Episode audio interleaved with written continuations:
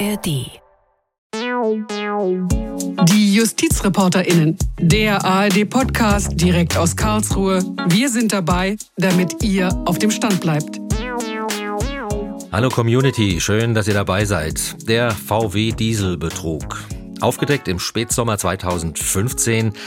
Jetzt war es endlich soweit hier in Karlsruhe. Nach fast fünf Jahren in Deutschland in erster und zweiter Instanz zigtausend Verfahren, Landgericht, Oberlandesgericht. Jetzt war der BGH dran. Darüber spreche ich gleich mit Claudia Kornmeier, unserer Justizreporterin. Später kommt noch Kolja Schwarz zu mir. Wir reden dann über ein weiteres Urteil vom Bundesgerichtshof. Es geht um Cookies. Genauer, wenn die schon gesetzt sind, man also selbst gar kein Häkchen mehr machen muss, hat man dann den Cookies wirksam zugestimmt? Aber zunächst zum VW-Prozess. Claudia Kornmeier, meine Kollegin, du beobachtest die Verfahren gegen VW seit Jahren. Der Fall, der jetzt entschieden wurde, worum ging es da konkret? Also da ging es um die Klage eines Mannes aus Rheinland-Pfalz. Der hatte sein Auto, ein VW Chauran, 2014 als Gebrauchtwagen gekauft. Und nachdem dann eben der Abgasskandal aufgeflogen ist, hat er sich dazu entschieden, VW zu verklagen. Also hat direkt gegen VW geklagt, nicht gegen den Händler. Das haben ja manche andere auch gemacht. Und was er wollte, war den Kaufpreis haben. Er wollte von VW den Kaufpreis gegen Übergabe des Autos. Also das Auto, hat er gesagt, gebe ich an VW zurück. Dafür möchte ich aber den vollen Kaufpreis zurückhaben. Das war so seine Forderung. Und Claudia konnte das durchsetzen. Wie hat denn der BGH jetzt entschieden? Also der BGH hat ganz klar gesagt, das, was VW da gemacht hat, das war sittenwidrig. Und der Vorsitzende Richter hat dann da auch ziemlich deutliche Worte gefunden bei der Urteilsverkündung. Er hat gesagt, VW habe aus eigenem Gewinninteresse gehandelt, bewusst getäuscht, über Jahre hinweg Fahrzeuge mit einer unzulässigen Abschalteinrichtung in den Verkehr gebracht. Und dahinter sah der BGH dann auch eine strategische Unternehmensentscheidung. Und die Konsequenz ist jetzt, dass VW tatsächlich Schadensersatz zahlen muss. Genau, und da hören wir gerade mal rein in die Urteilsverkündung von Stefan Seiters, wo er das anprangert. Das Ziel der Beklagten bestand darin, Fahrzeuge kostengünstiger als ihr sonst möglich zu produzieren und damit in einer Erhöhung ihres Gewinns.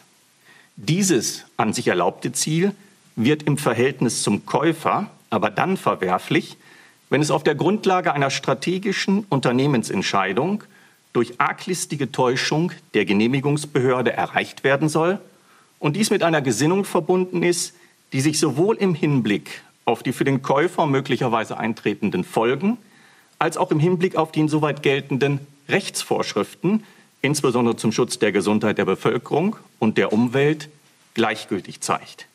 Ein solches Vorgehen verstößt gegen die Mindestanforderungen im Rechts- und Geschäftsverkehr.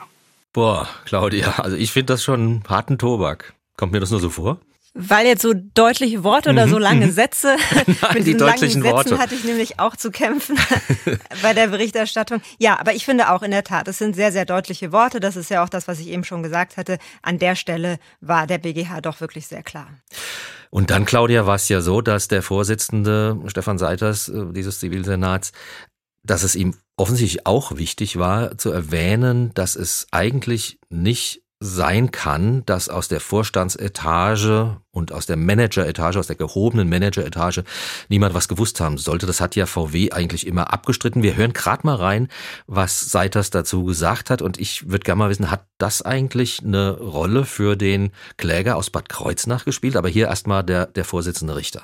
Das Berufungsgericht hat in revisionsrechtlich nicht zu beanstandender Weise angenommen, dass die grundlegende strategische Entscheidung in Bezug auf die Entwicklung und Verwendung der unzulässigen Software von dem im Hause der Beklagten für die Motorenentwicklung verantwortlichen Personen, namentlich dem vormaligen Leiter der Entwicklungsabteilung und den für die Forschungs- und Entwicklungsaktivitäten der Beklagten verantwortlichen vormaligen Vorständen, wenn nicht selbst, so zumindest mit ihrer Kenntnis und Billigung getroffen bzw. zumindest jahrelang umgesetzt worden ist.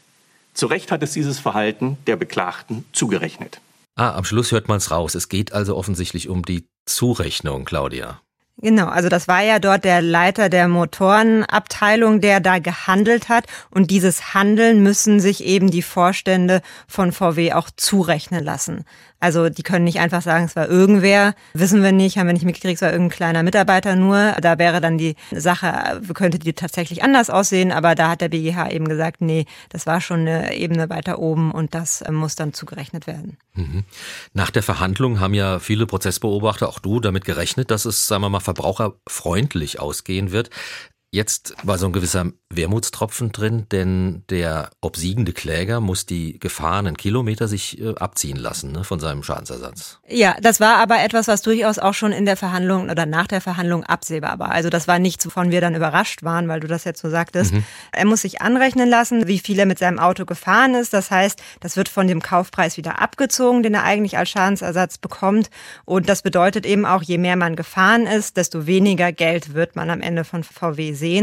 Und der Gedanke dahinter ist eben, dass der Geschädigte soll nicht an diesem schädigenden Ereignis sich bereichern. Das ist der Gedanke, der hinter diesem Nutzungsersatz steht.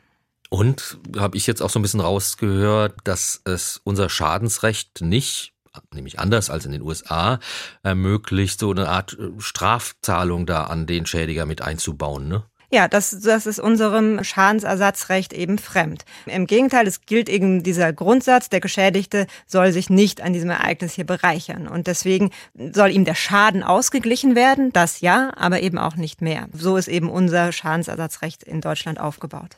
Am Urteilstag hat äh, unsere Kollegin Gigi Deppe in den ARD-Tagesthemen kommentiert. Mich hat so der letzte Satz ein bisschen gewundert, da sagt sie so sinngemäß, ich krieg's jetzt nicht mehr genau hin, also wenn so viel für die Kilometer als Nutzungsentschädigung abgezogen werden darf, da bleibt unter Umständen gar nicht mehr viel übrig für den Geschädigten, für das Dieselopfer von VW sittenwidrig geschädigt.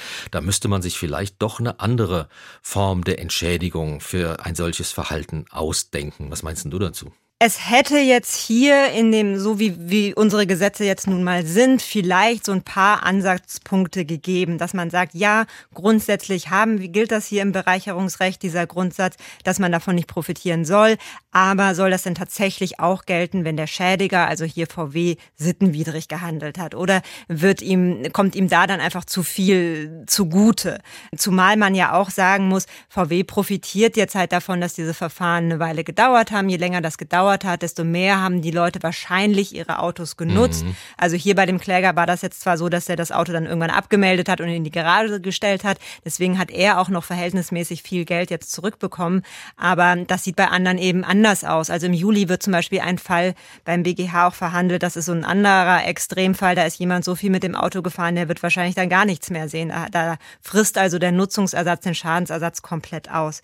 Also man hätte eben an der Stelle überlegen können, weil das sittenwidrig ist, dass man dann die Sache vielleicht anders sieht. Ein anderer Ansatz wäre auch noch das Europarecht gewesen, diese Regeln, gegen die VW verstoßen hat, also diese Abgasgrenzwerte, die kommen ja aus dem Europarecht. Und im Europarecht gibt es so einen Grundsatz, der heißt Effektivitätsgrundsatz. Das heißt, die Mitgliedstaaten, also Deutschland und die anderen Länder, müssen alles dafür tun, dass Europarecht auch wirklich durchgesetzt wird. Und dazu zählt natürlich entsprechende Gesetze zu schaffen, aber dann eben auch dafür zu sorgen, dass diese Gesetze eingehalten werden. Und wenn jetzt wie hier das am Ende gar nicht so richtig auch finanziell zu spüren ist, hätte man überlegen können, ob das vielleicht gegen diesen Effektivitätsgrundsatz verstößt. Mhm. Das hat der BGH aber nicht so gesehen, hat auch gesagt, das ist ganz klar auch so mit der Rechtsprechung des Europäischen Gerichtshofs zu vereinbaren. Deswegen hat er es auch nicht vorgelegt. Andere untere Gerichte, die haben diese Frage tatsächlich dem EuGH vorgelegt. Also da könnte es dann doch nochmal eine Entscheidung geben. Aber ja, das ist jetzt hier beim Bundesgerichtshof nicht der Fall gewesen. Okay. Der Mann aus Bad Kreuznach, der es also geschafft hat, zum BGH zu kommen und sogar zu gewinnen, wieso war der der erste, bisher einzige und so viele andere Fälle kamen nicht von dem Bundesgerichtshof? Viele andere haben sich eben vorher verglichen. Das hat ja durchaus jetzt nicht nur Vorteile für VW, sondern eben dann auch für die einzelnen Kläger. Es geht schneller. Sie müssen sich nicht auf einen langen Rechtsstreit einstellen mit unsicherem Ausgang. Jetzt hatte hier dieser Kläger eine Rechtsschutzversicherung Versicherung. Das äh, hilft natürlich auch von vornherein. Außerdem hat ihn auch MyRide, das ist ein Rechtsdienstleister, unterstützt. Und MyRide, der will ja Ansprüche von vielen anderen äh, Betroffenen auch durchsetzen und hatte deswegen ein Interesse daran, dass das möglichst schnell hier jetzt beim Bundesgerichtshof auch mal entschieden wird und möglichst viele dieser grundsätzlichen Fragen, die auch für alle anderen Fälle gelten. Und deswegen hat MyRide dann auch gesagt, wir übernehmen das Kostenrisiko mit Blick auf diese Frage, muss Nutzungsersatz gezahlt werden oder nicht. Das hätte nämlich die Rechtsschutzversicherung nicht mehr gemacht, weil die gesagt hat, das ist zu unsicher. Die Wahrscheinlichkeit, dass der BGH hier sagt, ja, das muss gezahlt werden, die ist relativ hoch. Deswegen übernehmen wir das Risiko nicht. Und das hat dann eben MyRide gemacht. Also das sind so die zwei ja. Punkte, weshalb er da jetzt nicht so, so alleine vielleicht auch dastand wie der ein oder andere. Mhm. Welche Auswirkungen hat denn das Urteil des Bundesgerichtshofs für die anderen noch laufenden Verfahren und vielleicht für die, die auch noch kommen, die noch gar nicht anhängig sind? Also bei den Gerichten, bei den unteren Instanzen liegen jetzt im Moment so nach Angaben von VW, das sind ja immer so ein bisschen die einzige Quelle, die man an der Stelle hat, so um die 60.000 äh, Verfahren. Und VW hat direkt nach dem Urteil gesagt, dass sie jetzt auf diese Kläger und Klägerinnen zugehen wollen und ihnen Einmalzahlungen anbieten wollen. Also das heißt, was Sie sagen, Sie wollen, dass das jetzt alles möglichst schnell und einfach beendet wird auf der Basis dieses BGH-Urteils. Und das ist jetzt aber so, ich, ich zitiere jetzt VW, Sie sagen, ja, die meisten wollen ja ihre Autos behalten und damit es dann auch äh, möglich ist, sollen sie die Autos äh, behalten und dafür kriegen sie aber dann Geld, aber eben weniger Geld. Also jetzt sowieso nicht den vollen Kaufpreis, aber auch nicht Kaufpreis minus Nutzungsersatz, sondern nochmal ein bisschen weniger, weil ja das Auto bei Ihnen bleibt. Also das ist jetzt so das, was sich da, der Konzern da vorstellt. Ich bin ja mal gespannt. Mir sind ja fast die Tränen gekommen, als äh, VW äh, Volkswagen äh, im Hof des Bundesgerichtshofs auch gesagt hat und per Pressemitteilung das auch kommuniziert hat, dass man äh, das jetzt als Schlusspunkt sieht, diesen, diesen äh, Schlusspunkt des, also des Verfahrens, das Urteil, unter anderem, weil man die Justiz entlasten will. Also es ist ja rührend von dem Konzern, weil bis dahin hat er nach meiner Beobachtung eigentlich genau das Gegenteil gemacht. Er hat die Justiz äh, überstrapaziert mit diesen Einmalzahlungen. Was traust du es denen zu, dass es ehrlich ist, um einen Schlusspunkt zu setzen? Was heißt ehrlich? Ich denke schon, dass sie das jetzt tun werden. Also das haben die jetzt so angekündigt, daran werden sie jetzt auch festgehalten werden. Und es ist ja durchaus auch etwas, was sie vorher gemacht haben, also zu versuchen, Vergleiche zu schließen. Da kann man dann immer so ein bisschen spekulieren. Sind das jetzt rein wirtschaftliche Überlegungen oder eben auch so dieser Gedanke, möglichst lange hinauszuzögern, dass es ein Urteil vom Bundesgerichtshof gibt? Warum sagst du, dass das nicht so ehrlich ist? Weil ich den Eindruck hatte, dass seitdem die USA, muss man ja auch mal noch mal sagen, äh, diesen äh, Betrugsskandal aufgedeckt haben, VW zwar in den USA Milliardenbeträge ausgezahlt hat, um da einfach als Player am Markt bleiben zu können. Und äh, die deutschen Autofahrer einfach permanent vertröstet hat, versucht hat über den Tisch zu ziehen, in Einzelfällen eben diese Vergleiche, wo man sich denken kann, wie die abgelaufen sind, ich scheiß dich mit Geld zu, ja, damit du nicht zum BGH latschst und so weiter und so weiter weiter. Deswegen habe ich, wir werden das, wir werden das beobachten. Ich habe da keine Antwort drauf, aber wir werden das ja. sehr intensiv beobachten als, als auch journalistische Öffentlichkeit. Ja, nur, also nur noch mal der eine Punkt. Also diese Vergleiche, die sind ja durchaus auch für die KlägerInnen von Vorteil. Viele wollten das ja auch ganz am Anfang. Die wollten, dass das irgendwie schnell über die Bühne geht, dass es gar nicht erst eine, noch nicht mal ein erstinstanzliches Urteil gibt. Also es ist nicht so, gerade wenn jemand eben keine Rechtsschutzversicherung hat, dann kommt das den Einzelnen schon auch zugute. Hat dich denn das Urteil überrascht? Nicht so wirklich. Also nach der Verhandlung würde ich sagen sowieso nicht mehr, weil da gibt es ja am Anfang immer so eine vorläufige Einschätzung. Das heißt, der Vorsitzende Richter sagt da so ein bisschen, wie er und seine Kollegen und Kolleginnen die Sache sehen. Das ging schon sehr genau in die Richtung, in die dann auch das Urteil ging. Dass das mit dem Nutzungsersatz schwierig wird, das war wahrscheinlich auch schon vorher absehbar. Also auch vor der Verhandlung ja, man hat dann da irgendwie immer so ein bisschen seine Hoffnung. An der Stelle ist jetzt so meine Meinung auch. Ich denke, da hätte man doch tatsächlich über das Europarecht nochmal so ein bisschen überlegen sollen, ob es da nicht eine andere Möglichkeit gibt, ob das hier wirklich so das richtige Ergebnis ist. Weil so, ich meine, du sagtest, VW stand dann da nachher im, im Hof des Bundesgerichtshofs. Es war ja noch nicht mal wirklich VW, ja. Es war die Anwältin von Freshfields, die eben VW vertritt, die da stand. Aber das Unternehmen ist zu keinem Zeitpunkt selber bei irgendeiner dieser Verhandlungen erschienen oder hat da selber irgendwie irgendetwas dazu gesagt. Ähm, und das finde ich ist so ein bisschen, zeigt halt dann so eine gewisse Haltung auch, ähm, dass man sagt, okay, ja, ist jetzt hier der Schlusspunkt und das sollen jetzt die Anwälte regeln und wir sind auch schon bei ganz anderen Themen so ein bisschen. Ja, in Talkshows hat man hin und wieder die eine oder andere Vorstandsnase gesehen. Ja. Ja. Ähm, die Atmo im Garten, in diesem wunderschönen Garten im Bundesgerichtshof, wie fandst du die? Da waren ja alle Verfahrensbeteiligten nach der Urteilsverkündung und haben so erzählt, wie sie das sehen, wie sie es bewerten und so weiter. Wie fandst du das? Das hat man ja selten. Und dann noch bei so schönem Wetter. Ja, der, der Kläger war natürlich auch super erfreut. Ich glaube, der war auch schon vorher äh, auch darauf eingestellt, dass es so ausgeht. Die Anwältin, ja, dann halt eher so ein bisschen nervöser vielleicht auch, weil hat auch natürlich dann auch da die undankbarere Rolle zu übernehmen. Auf der anderen Seite hatte sie auch klar, ja dann schon gleich so den nächsten Schritt zu überbringen. Wir werden jetzt hier mit Vergleichsangeboten auf die restlichen Leute zugehen. Wie war dein Eindruck? Ja, ich fand das äh, sehr theatralisch inszeniert eigentlich alles. Ähm, das hat schon von was. wem jetzt? Von allen, von allen Beteiligten, von den Verfahrensbeteiligten, dem Kläger, seinem Anwalt, der ja auch schon sein Sprüchlein offensichtlich vorbereitet hatte. Mhm. Dann standen wir Reporter alle mit unseren Angeln, äh, um den Corona-Abstand einhalten mhm. zu können, da. Also es war, hat schon was Skurriles gehabt für ein sachliches Gerichtsverfahren, finde ich. Ja, also klassisch, die Reporter warten dann da im Pulk auf die Statements der Beteiligten oder der Betroffenen oder wem auch immer. Ja, also Ganz so kurz zum Schluss noch, Claudia. Es gab ja auch diese Musterfeststellungsklage von den Verbraucherzentralen. Ja. Eine Viertelmillion Leute haben sich der angeschlossen. Wie ist die ausgegangen ähm, und was für einen Einfluss oder hat sie überhaupt einen Einfluss auf das richtige Urteil zwischen dem Bad Kreuznacher und VW? Der Bundesverband der Verbraucherzentralen hat ja diese Musterfeststellungsklage geführt.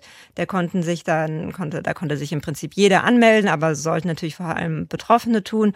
Und das ist beendet. Da hatten dann die Verbraucherzentrale und VW sich geeinigt auf Vergleiche, die dann eben 260.000 Betroffenen angeboten worden sind. Das war dann ähnlich wie das, was VW jetzt machen will. Also den Leuten wurden dann Einmalzahlungen angeboten. Ihre Autos können sie behalten.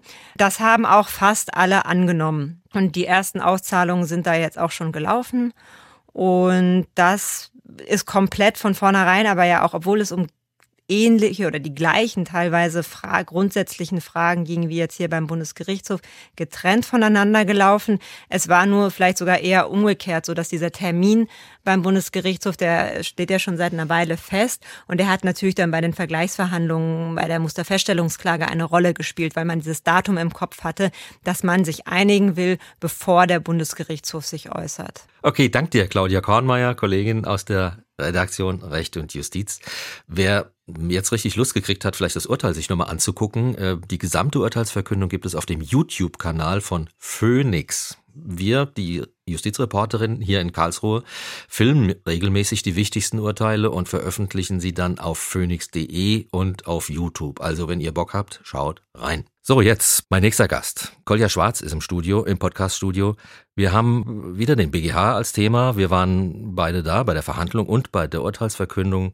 Ein Verfahren zu Cookies. Es geht um diese aufploppenden Teile, wenn man eine Website sozusagen betritt. Genau, jeder Und kennt es. Jeder kennt es, jeder liebt es.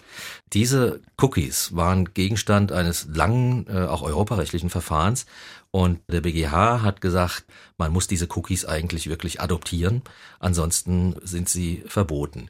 Kolja, kannst du dieses Urteil des ersten Zivilsenats mal kurz darstellen? Das kann ich machen. Es ging um ein Gewinnspielanbieter, der wurde da beklagt von der Verbraucherzentrale. Planet 49 heißt dieser Gewinnspielanbieter. Ähm, ja, der hat Gewinnspiele im Internet angeboten und lebte von Werbung. Das heißt, es war für ihn auch ganz wichtig, dass er da Cookies setzen durfte auf den äh, Rechnern der Nutzer, um dann später personalisierte Werbung schalten zu können. Und wenn man die Seite von dieser, äh, von diesem Planet 49 besucht hat, dann war da schon ein Häkchen vorangekreuzt für die Zustimmung, Einwilligung, sage ich mal, dass man diese Cookies akzeptiert. Das heißt, wenn man die Cookies nicht wollte, dann musste man das Häkchen rausnehmen. Die meisten haben das dann aber einfach weitergeklickt haben und nicht gesehen wahrscheinlich. Haben es vielleicht immer. auch nicht richtig gesehen. Das ist ja ohnehin das Problem. Du hast es ja angesprochen, wenn man auf irgendwelche Internetseiten geht, dann ploppt da was auf. Das sind ja nicht selbst die Cookies, sondern das ist die Einwilligung oder der Widerspruch zu den Cookies oder wie auch immer. Das heißt, wenn man gerade ganz dringend was sucht, ich weiß nicht, wie du es machst, ob du dir das dann in Ruhe durchliest und also, dich entscheidest, welche Cookies du akzeptierst und welche nicht? Auf dem Dienstrechner habe ich die Zeit nicht, dann sage ich immer, bin einverstanden, weil das gehört auch zur Wahrheit. Äh, da steht ja meistens mittlerweile, sie erklären sich einverstanden mit irgendwas. Ich habe noch gar nicht gelesen mit was und ich drücke ja, weil ich muss arbeiten und ich weiß gar nicht, womit ich mich einverstanden erklärt habe. Und das fand ja der Bundesverband Verbraucherzentralen nicht so super und hat dann diese Planet 49 verklagt. Ne? Genau, der sagt, man muss als Verbraucher richtig informiert werden, welche Daten man da preisgibt und welche Informationen man von sich preisgibt. Und man muss dann wirklich aktiv zustimmen. Das war die Meinung der, des Verbraucherschutzverbandes. Und jetzt müssen wir vielleicht für alle, die, die es nicht wissen, nochmal erklären, was sind überhaupt diese Cookies? Äh, das sind kleine Textdateien, die der Anbieter von der Seite, die ich besuche, auf meinem Rechner ablegt, speichert. Und wenn ich die Seite erneut besuche, dann ruft er die wieder ab. Das macht es für mich äh, zum einen leichter, diese Seite zu benutzen. Die Navigation wird einfacher. Also es ist manches gut für mich. Und auf der anderen Seite kann er eben auch mein Nutzerverhalten eruieren und mir dann personalisierte Werbung anbieten. Darum geht es denen natürlich meistens. Und darum ging es hier auch am BGH in diesem Fall. Und die Frage, wie streng muss da die Zustimmung sein? Also die haben das in dem Verfahren auch personenbezogene Cookies genannt, ne? Im Gegensatz zu den Cookies, die einem tatsächlich weiterhelfen, weil man fängt nicht immer wieder bei Null an, wenn man auf eine Website geht. Dort werden auf dem Endgerät gespeicherte Informationen, die die Anbieter aus Tracking ziehen, zu Werbezwecken benutzt. Ne? Und nur um die ging's, oder? Um die ging's sozusagen. Das europäische Recht sagt eben, alle Cookies, die nicht zwingend erforderlich sind, um diese Seite wirklich zu nutzen, da muss man eigentlich einwilligen. Und hier ging's jetzt ganz speziell um die äh, Cookies, die du angesprochen hast, also diese Werbecookies, genau. Also personalisierte Werbung geht ja nur, wenn der Anbieter mich wirklich kennt. Was, was genau, was konkret speichert der denn von mir, wenn ich am Surfen bin? Naja, wir hinterlassen ja im Internet sehr viele Spuren sozusagen. Also der sieht dann quasi, nach was du suchst, nach welcher Reise du suchst, nach welchen Schuhen du guckst oder welchen Wein du trinkst. Und das sieht man dann oft auch, wenn man dann andere Seiten besucht, dann wird einem plötzlich genau diese Werbung angeboten und man staunt dann oft, woher die das wissen und woher das kommt. Und das kommt eben genau dadurch, dass man ähm, das dann wieder abrufen kann. Also diese Daten, um ganz konkret dir Werbung anzubieten äh, nach Sachen, die du gerade suchst. Und dazu sagt ja der Bundesverband Verbraucherzentrale, diese Endgeräte, die diesen tiefen Einblick äh, ermöglichen, das äh, geht da wirklich um emotionale, politische und soziale Aspekte einer Person und das ist die Privatsphäre und ja, das ist es eigentlich. Kann man das Urteil des ersten Zivilsenats vielleicht gerade nochmal so auf den Punkt bringen? Das kann man relativ einfach auf den Punkt bringen. Die Richterinnen und Richter haben gesagt, man muss tatsächlich aktiv zustimmen. Das heißt, da darf nicht vorausgewählt ein Häkchen schon gesetzt sein, was ich dann abwähle. Es darf auch nicht irgendwie die Möglichkeit bestehen, dass ich widerspreche, sondern ich muss vorher lesen, um was geht es da und ich muss, wenn ich das will, diesen Cookies zustimmen. Andernfalls dürfen die bei mir nicht gesetzt werden. Jetzt gehört zur Realität auch dazu, dass viele Internetanbieter es eigentlich seit Jahren genauso gemacht haben wie Planet oder Planet 49, die heute das äh, Verfahren verloren haben. Die haben quasi auch schon voreingestellte Einwilligungen auf ihrer Seite gehabt. Wie kann das denn sein, wenn seit, ich glaube, 2009 äh, es EU-Recht ist, dass dieses Opt-out, so heißt es ja im Fachjargon, nicht zulässig ist, dass du also als Nutzer nicht widersprechen musst, sondern dass du aktiv, positiv zustimmen musst. Wieso gehört es zur deutschen Internetwirklichkeit seit vielen Jahren, dass die einfach voreingestellte Zustimmungen auf ihrer Website haben? Ja, das liegt ein bisschen am deutschen Gesetzgeber, sage ich mal, denn in Deutschland gibt es das Telemediengesetz und da gibt es einen Paragraphen, den Paragraphen 15 Absatz 3 und das lohnt vielleicht den mal ganz kurz vorzulesen. Da steht drin, der Diensteanbieter darf für Zwecke der Werbung, der Marktforschung oder zur bedarfsgerechten Gestaltung der Telemedien Nutzungsprofile bei Verwendung von Pseudonymen, Pseudonyme sind dann immer die IP-Adressen, der darf die erstellen, sofern der Nutzer dem nicht widerspricht. So, und da sagen sich die Anbieter natürlich, naja gut, da steht doch drin im Gesetz, wenn der nicht widerspricht, dann darf ich das. Also ich darf auch Cookies setzen, das ist das sozusagen übersetzt. Und deswegen haben die das so gemacht. Und jetzt war es für den BGH auch gar nicht so einfach zu sagen, dass dieses deutsche Gesetz nicht meint, nicht widersprechen, sondern zustimmen. Und dafür hat der BGH vorher äh, den Europäischen Gerichtshof angerufen und hat gefragt, was meint denn die Richtlinie? Reicht das aus, dass man da äh, nicht widerspricht? Und die haben ganz klar gesagt, nein, das europäische Recht sagt einwilligen und das ist ein aktives Einwilligen. Und jetzt mussten die BGH-Richter entscheiden, was machen wir jetzt mit dem deutschen Gesetz? Denn es geht ja hier um eine Richtlinie und Richtlinien müssen von den Mitgliedstaaten umgesetzt werden. Und diese Umsetzung ist nun mal dieser Paragraph 15 des Telemediengesetzes. Und äh, da hat der BGH gesagt, naja, der deutsche Gesetzgeber, der wollte ja diese Richtlinie auch europarechtskonform umsetzen. Deswegen lesen wir das da mal rein, dass es sozusagen nur die Einwilligung äh, das Richtige ist. Ich kann mich noch erinnern, bei der Verhandlung hat der Anwalt von Planet 49 gesagt, genau daran hat man gesehen, dass Deutschland die Richtlinie nicht umsetzen wollte.